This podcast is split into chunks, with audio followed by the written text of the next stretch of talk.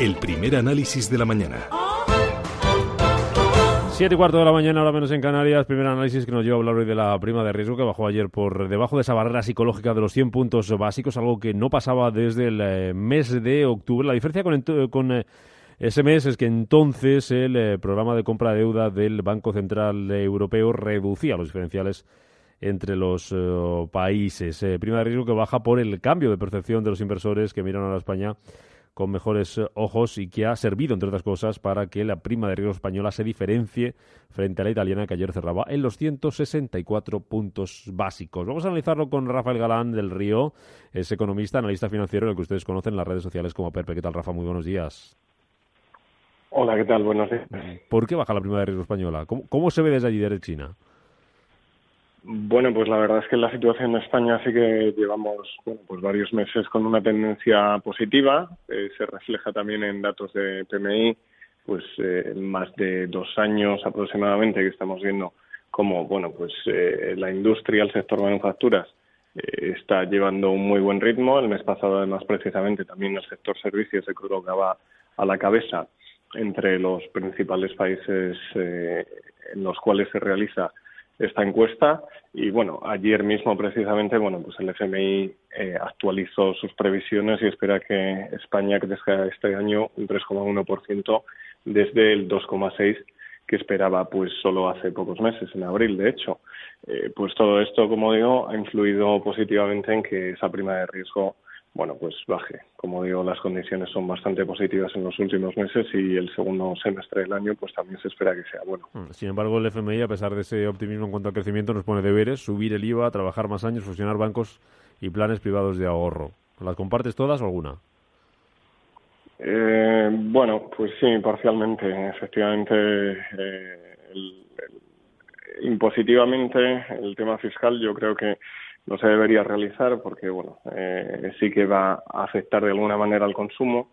Eh, el consumo sí que está siendo bastante positivo como digo en los últimos meses y bueno una subida de IVA sería bastante perjudicial. De hecho bueno pues ha habido países en los que también se recomendaba no pues aquí en la región es el caso de Japón que tenía una subida prevista y la aplazó porque bueno pues similar al caso de España representa el 60% del PIB el consumo con lo cual bueno pues como digo eh, sería un, un mazazo de alguna manera importante. En otros casos, bueno, pues eh, yo creo que hay que aumentar también, hay que seguir aumentando la, productividad, eh, ser competitivos. las exportaciones, bueno, pues estamos viendo que también crecen a buen ritmo. Hay excesiva dependencia, pienso yo, pues hacia países de la, la, Unión Europea, bueno, de la zona euro más concretamente, Alemania, Francia, Reino Unido, Italia.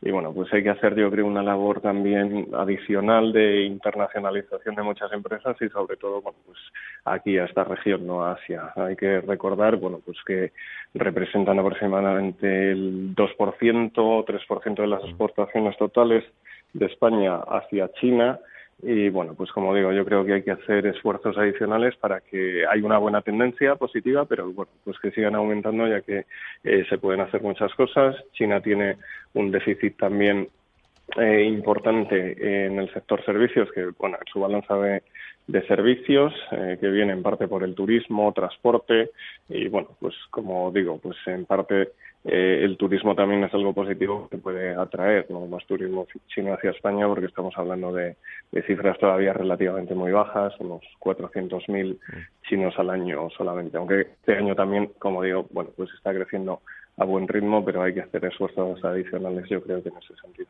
Hablando eh, de las exportaciones, ahora te pregunto por China, Rafa.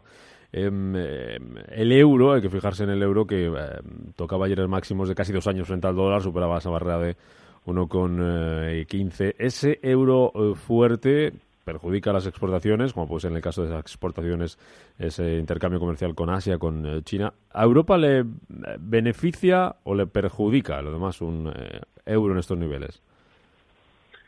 Bueno, pues sí, como dices, pues perjudica algo a las exportaciones, pero bueno, yo creo que estos niveles a los que ha llegado el euro están un poco, diría incluso, sobrevalorados. Yo creo que vamos a ver algunas caídas, bueno, pues hasta el entorno quizá de 1,12 aproximadamente, un poco a corto medio plazo. Yo creo que, bueno, eh, aunque, como digo, la diferencia de, tipos de interés, por ejemplo, pues eh, en, Estados Unidos sí que está habiendo y ya hemos visto, bueno, pues eh, subidas de tipos de interés, bueno, pues yo creo que en algún momento sí que eso se va a volver a reflejar en la cotización euro-dólar, ¿no? Con lo cual, bueno, pues eh, eso sí que yo espero que a medio plazo cambie. Eh, no creo que vaya a llegar mucho más allá. Por ejemplo, vamos, no, no pensaría que llegara al 1,20. Eh, más bien, pues lo que espero es una apreciación, una vuelta a apreciación del dólar, ya que ha caído,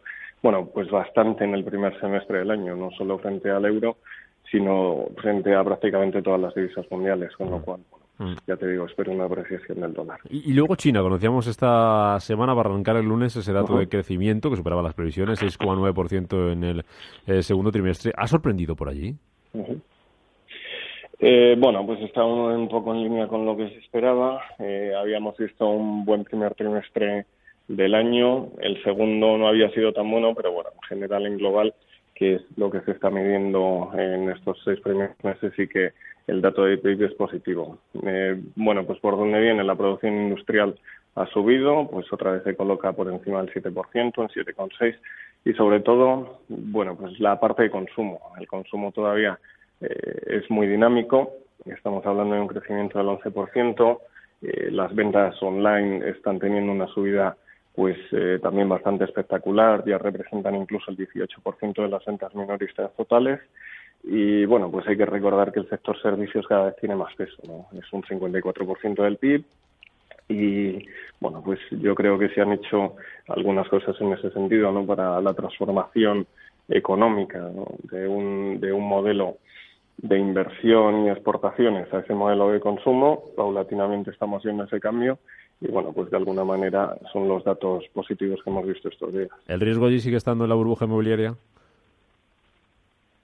La burbuja inmobiliaria, bueno, yo considero eh, que no es a nivel nacional. Hay muchas diferencias entre unas provincias y otras. Mientras en algunas ciudades, nivel 1 o provincias, bueno, pues hablamos aquí donde yo estoy, en Shanghai, en Beijing, Shenzhen, eh, Guangzhou incluso, sí que hay bastante sobrecalentamiento, los precios eh, sobrevalorados, no hay mucha demanda.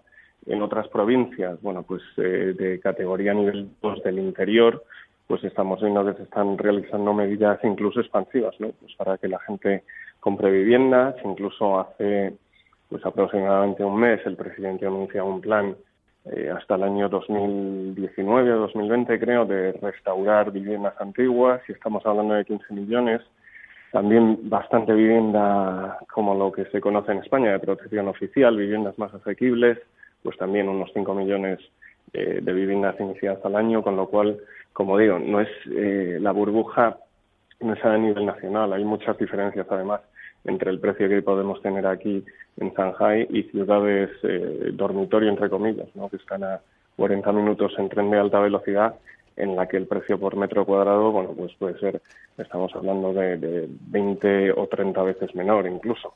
Con lo cual, como digo, bueno, eh, no hay, mm, yo no veo, por lo menos a nivel nacional, una, una burbuja pues así está China y así está España, nuestra primera de riesgo. Lo hemos analizado en este primer análisis de este miércoles con ah, Rafa Galán del Río, conocido como PERP, economista y analista financiero. Gracias, Rafa, que vaya muy bien.